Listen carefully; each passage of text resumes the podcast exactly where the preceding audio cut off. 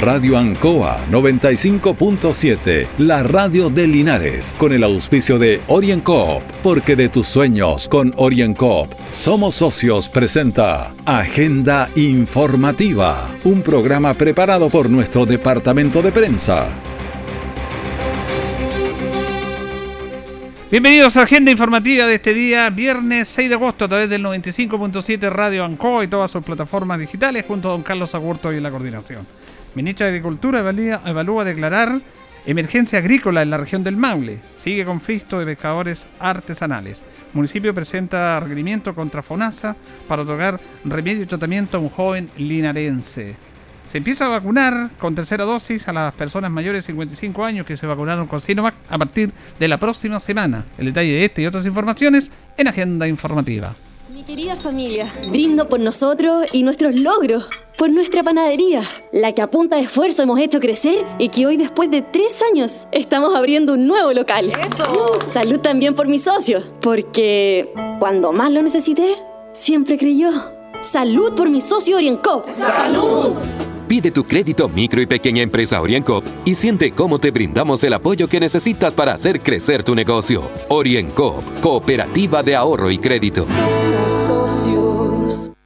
Siempre en el lugar donde se produce la noticia están los equipos de prensa para que usted se informe primero. Agenda informativa. Comenzamos, comenzamos agenda informativa de este viernes 6 de agosto en un contacto con el diputado Jaime Naranjo. ¿Cómo está, diputado?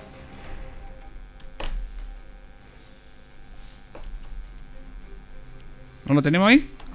Vamos a ver si tenemos al diputado. ¿Aló? ¿Diputado? Bueno, lo teníamos en línea al diputado Jaime Naranjo, pero se nos cortó la llamada. Vamos a insistir nuevamente con el diputado para, para contactarlos con ustedes. Vamos a hacer una cortina, Carlito, para contactarnos con don Jaime.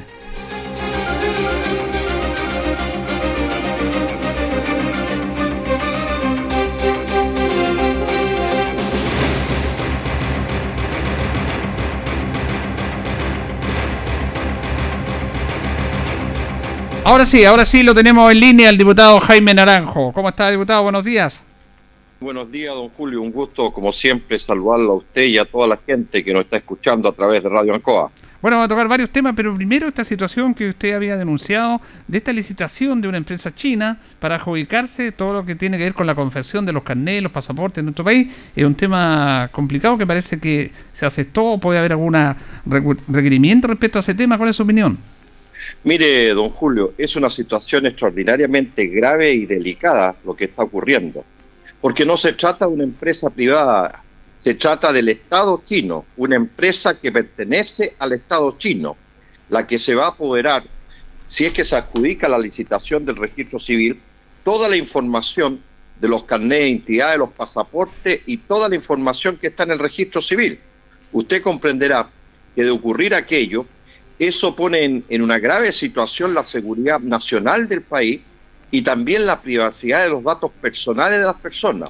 Nadie está en contra de las inversiones extranjeras, pero es muy distinto y particularmente cuando se trata de un sector estratégico, porque nadie puede poner en duda que todo lo que es el registro civil en cuanto a información es un sector estratégico, usted no se lo puede traspasar a otro Estado, que en este caso al Estado chino. Y por eso que yo he puesto eh, la, atención en este tema y he puesto las alarmas, porque creo que sería un tremendo error. Yo espero que no ocurra, porque además no, olvidemos que todas estas empresas chinas que son del Estado vienen subsidiadas. Y lo que ellos están haciendo, porque les interesa, por cierto, la información, están ofreciendo precios bastante más bajos por el carnet de identidad y por el pasaporte. De tal manera que yo espero que esto no ocurra de hecho, como presidente de la Comisión de Economía, tengo citado al director nacional del registro civil el, lunes en la Comisión de Economía para interrogarlo sobre esta situación y sobre los alcances y gravedad de la situación. De la igual manera, el día martes, tengo citado al ministro de Relaciones Exteriores para que explique por qué el gobierno está dispuesto a entregar toda la información de los chilenos. Informaciones que son delicadas porque son datos privados de cada uno, se los quiere entregar al Estado chino. Imagínense en un caso hipotético, don Julio, que nuestro país entrara en conflicto bélico con Argentina, con Perú y Bolivia, y el Estado chino le vendiera esa información a esos países. ¿No es delicado eso? ¿No es grave? ¿No atenta contra la seguridad nacional del país? Así que eh, yo espero que este gobierno no incurra en un error más de los tantos que ha incurrido en su gestión. Claro, que dicen los que están entregando esta concesión es que es una empresa privada y que indudablemente el carnet y los pasaportes va a ser mucho más barato de lo que actualmente se está eh, exhibiendo. Don Julio, pero yo quiero reiterar, no es una empresa privada. todos sabemos lo que pasa con China. Privada de China es el Estado chino. El Estado chino es dueño de todas las empresas que se invierten en nuestro país. No, no hay privados chinos aquí en nuestro país. Todas las empresas que operan en nuestro país pertenecen al Estado chino. De hecho, la que se adjudicó la, compañía eléctrica la otra vez es una mm. empresa del Estado chino. Entonces, no hagamos pasar inversiones privadas chinas, chinas cuando no son inversiones privadas chinas. Nadie está en contra de las inversiones privadas. Lo grave, y todos los países del mundo regulan las inversiones de Estado, y nuestro país es el único país que no tiene reguladas las inversiones de Estado en nuestro país. Y curiosamente el Estado chino se está apoderando de diversos sectores estratégicos de nuestro país. Y creo que ah, no eh, abordar este tema, hacerse indiferente, creo que es extraordinariamente delicado y como he dicho, pone en riesgo la seguridad nacional del país. Bueno, vemos que los chinos adjudicaron la, doble vía aquí, la, concesión en Chetal también una empresa del Estado chino. Exactamente, exactamente. Diputado, también usted había manifestado su preocupación por unas líneas de alta tensión que van a cruzar la región del Maule, la región del Biobío, en ese tema. ¿Qué, podemos decir de eso? Don Julio, esta es una situación extraordinariamente delicada para la región del Maule, que está, por las cosas que se pretenden hacer, es transformarla en una región de sacrificio. Ya hemos tenido serios problemas con la empresa Coesca, que se dedica a la producción de cerdo, que ha generado fuertes contaminaciones en el medio ambiente y la destrucción del medio ambiente. Pues bien, a eso hay que sumar que el, Ministerio de Bienes Nacionales decidió rematar el sector Los Laureles de Longaví, donde existe un bosque nativo.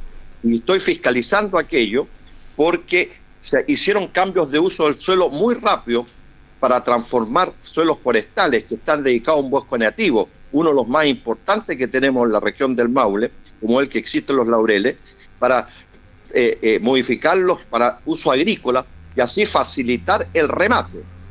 A eso se agrega ahora una situación más delicada, la instalación de torres de alta tensión que van a atravesar las regiones del Maule, Ñuble y Concepción. Se han organizado diversas eh, asociaciones y agencias de medioambientales para impedir que esto pueda ocurrir, porque las torres de alta tensión, y es cosa de ver lo que ocurre en Colbún, con las torres de alta, de, alta eh, tensión que tenemos ahí en, en Colbún, la empresa Colbún S.A., cómo las personas que viven en Colbún han sido dañadas, no solamente en sus aspectos eh, de salud, sino que también en sus aspectos medioambientales. Entonces creo que es extraordinariamente grave estas torres de alta tensión que van a ser de distribución de energía atraviesen nuestra región, porque eso va a generar daños ecológicos tremendos eh, en, todo lo que tiene que ver con la abeja, en todo lo que tiene que ver con la vida de las personas, porque esa electricidad se irradia la que pasa por ahí. Entonces es muy grave, muy delicado. Yo ya me he reunido con ellos, he conversado con ellos, eh, estoy eh, pidiendo una entrevista con la ministra de Medio Ambiente, porque claramente se tienen que hacer las cosas extraordinariamente bien, delicadas, porque si ocurre aquello, se confirma la tesis que yo vengo sosteniendo hace mucho tiempo, que existe el interés de algunos de transformar a la región del Maule en una región de sacrificio y, permitir inversiones que van absolutamente en contra del medio ambiente y el resguardo de los, de los ecosistemas de nuestra región. Finalmente, diputado, ya se acerca, estuvo acá Paula Narváez el martes, acá en nuestra zona, en la región, pero básicamente también en nuestra comuna de Linares, y se acerca ya las elecciones para el 21 de agosto. Efectivamente, como usted muy bien lo señala, tuvimos el día martes la presencia de Paula Narváez, nuestra candidata del Partido Socialista, que aspira a transformarse en la banderada de la unidad constituyente. Como lo he señalado yo reiteradamente, creo que ella es la mejor opción no solamente para la unidad constituyente, sino para el país, en el sentido de poder hacer las transformaciones profundas que el país quiere, pero el país también quiere esas transformaciones profundas, pero las quiere en un clima de paz, de seguridad, de tranquilidad, de respeto entre todos, cosa que no está ocurriendo hoy en día.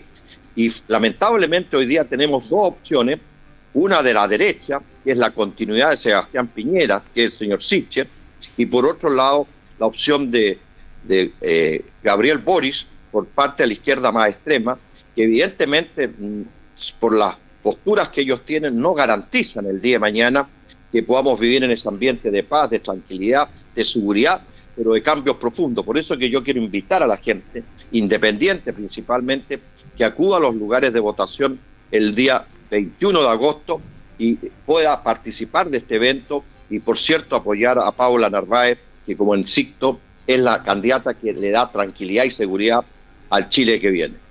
Bien, le agradecemos este contacto, diputado, con los auditores de Agenda Informativa de Radio Ancoa. Muchas gracias, don Julio. Un gusto saludarlo como siempre a usted y un saludo muy cariñoso a todas las personas que lo escucharon. Hasta luego. Hasta luego, esté bien. Orienco está presentando Agenda Informativa en Ancoa, la radio de Linares. Mi querida familia, brindo por nosotros y nuestros logros, por nuestra panadería, la que a punta de esfuerzo hemos hecho crecer y que hoy después de tres años estamos abriendo un nuevo local. ¡Eso! Salud también por mi socio, porque cuando más lo necesité, siempre creyó. Salud por mi socio Orienco. ¡Salud! Pide tu crédito micro y pequeña empresa OrienCop y siente cómo te brindamos el apoyo que necesitas para hacer crecer tu negocio. OrienCop, Cooperativa de Ahorro y Crédito. Nuestra central de prensa está presentando Agenda Informativa en el 95.7 de Radio Ancoa.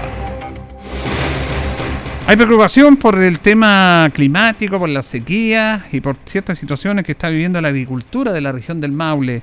Estuvo presente acá en la semana la ministra de Agricultura María Emilia Undurraga, que manifestó que eh, es posible a través de conversaciones y reuniones declarar emergencia agrícola en nuestra región.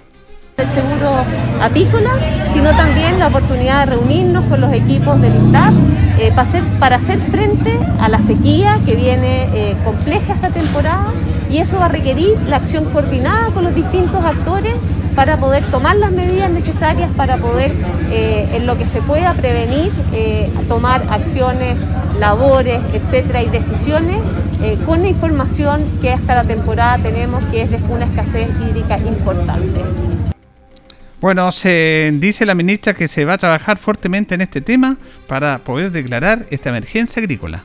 En eso estamos, vamos a tener una reunión posterior a esto. Para declarar emergencia hídrica necesitamos un informe de línea que es presentado por el Ceremi de Agricultura al delegado presidencial y tenemos una reunión posterior a esta para definir esa y otras posibles acciones que vamos a tener que tomar para enfrentar esta, enfrentar esta realidad. ¿En qué plazo se podría tomar la decisión? en las próximas semanas vamos a definir estas acciones para posteriormente tomar las acciones después concretas en cada una de las comunas eh, eh, y en cada uno de los rubros que esto lo amerite. Sigue el conflicto de los pescadores artesanales en el sector costero, básicamente Constitución y Peyúgue, en relación al que no se les ha otorgado el bono PYME, que ellos consideran que se les debe entregar a todos los pescadores artesanales. Ha estado mediando en este aspecto la gobernadora regional, Cristina Bravo, que justamente dice que va a apoyar a los trabajadores y va a ver la posibilidad, a, a través de las vedas de la merluza, poder sacar este bono. De la gobernación regional queremos implementar un proyecto que vaya en beneficio de los pescadores artesanales, incluyendo armadores, tripulantes y pescadores de orilla. Y ese en relación al bono de la merluza, eh, estamos buscando a través de qué instrumento lo podemos hacer desde la gobernación regional.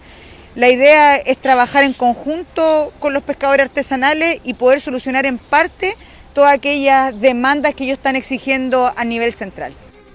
Por su parte, Agustín Díaz, pescador de Constitución, dice que están eh, luchando por algo justo y agradece la visita de la gobernadora. Eh, para nosotros es un, un de tenerla aquí con don Fabián Pérez, los concejales, y ellos saben que estamos peleando por algo justo. Y la gente que está trabajando aquí en la empresa, que los disculpen porque estamos peleando algo que los corresponde. Algo que los corresponde que el gobierno los mintió. Hace mucho tiempo que cuando estaba Bachelet los daba un bono a nosotros. Y de a poco a poco, después que salió ella, fue disminuyendo el, bono y ahora, ahora son 200 mil pesos, no son 500. Bueno, esperamos que este tema se solucione porque esto está llevando a algunos inconvenientes que tienen que ver con corte de rutas, con todos los inconvenientes, que, que los problemas que ello significa estar cortando la ruta en los sectores costeros. Esperamos que logre solucionarse este inconveniente. También después de mucho tiempo, de 35 semanas, en el día de ayer bajaron los combustibles levemente, pero se anuncia que van a seguir subiendo. Esta disminución fue a través de la inyección de recursos del MESCO, que es un eh, instrumento que usa el gobierno de inyectar recursos para sopesar y para evitar mayores alzas de los combustibles. Pero el dato y el tema está en el impuesto específico que han pedido algunos parlamentarios eliminar en un 50% mientras dura la pandemia este impuesto específico parecía aliviar, aliviar el el costo de las bencinas. Ante ellos refiere el diputado de nuestro distrito, Rolando Rentería.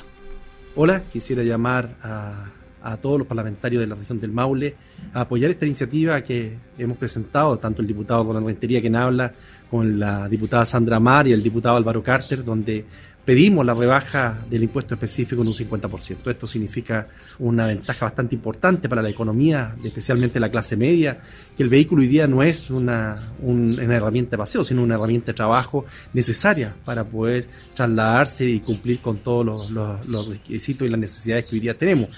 Y por eso que llamo a todos los parlamentarios a que aprueben esta moción parlamentaria. Significa bajar 200 pesos el costo de la benzina. Es una iniciativa que, que salió de estos diputados y que esperamos al menos que sentir el apoyo de toda la ciudadanía. No podemos perder la oportunidad hoy día de mejorar las condiciones de nuestra clase media, de demostrar que queremos apoyarla en el sentido económico, en el sentido de malos momentos que están viviendo, especialmente con el alza del combustible, que vemos que a nivel internacional está bajando, pero a nivel de, de Chile esto se mantiene en un nivel bastante alto, que es preocupante por la carga, el tener que dejar el vehículo en la casa sin poder movilizarse para cumplir con las labores de trabajo.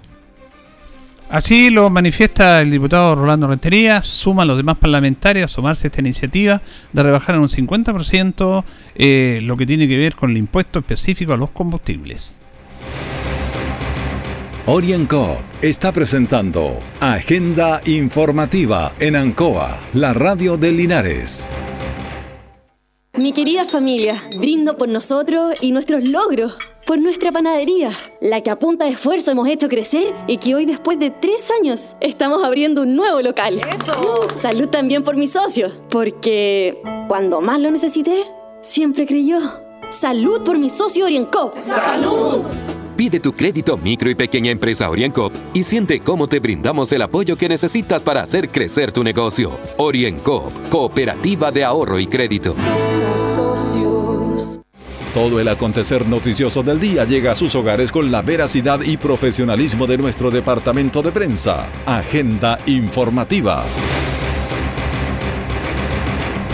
Bueno, se sigue desarrollando todo el tema de vacunación, sobre todo lo que tiene que ver con los eh, colegios municipales, que recuerde usted, este día lunes volvieron en forma voluntaria los cuartos medios a clase, teniendo la parte final de la etapa de la educación.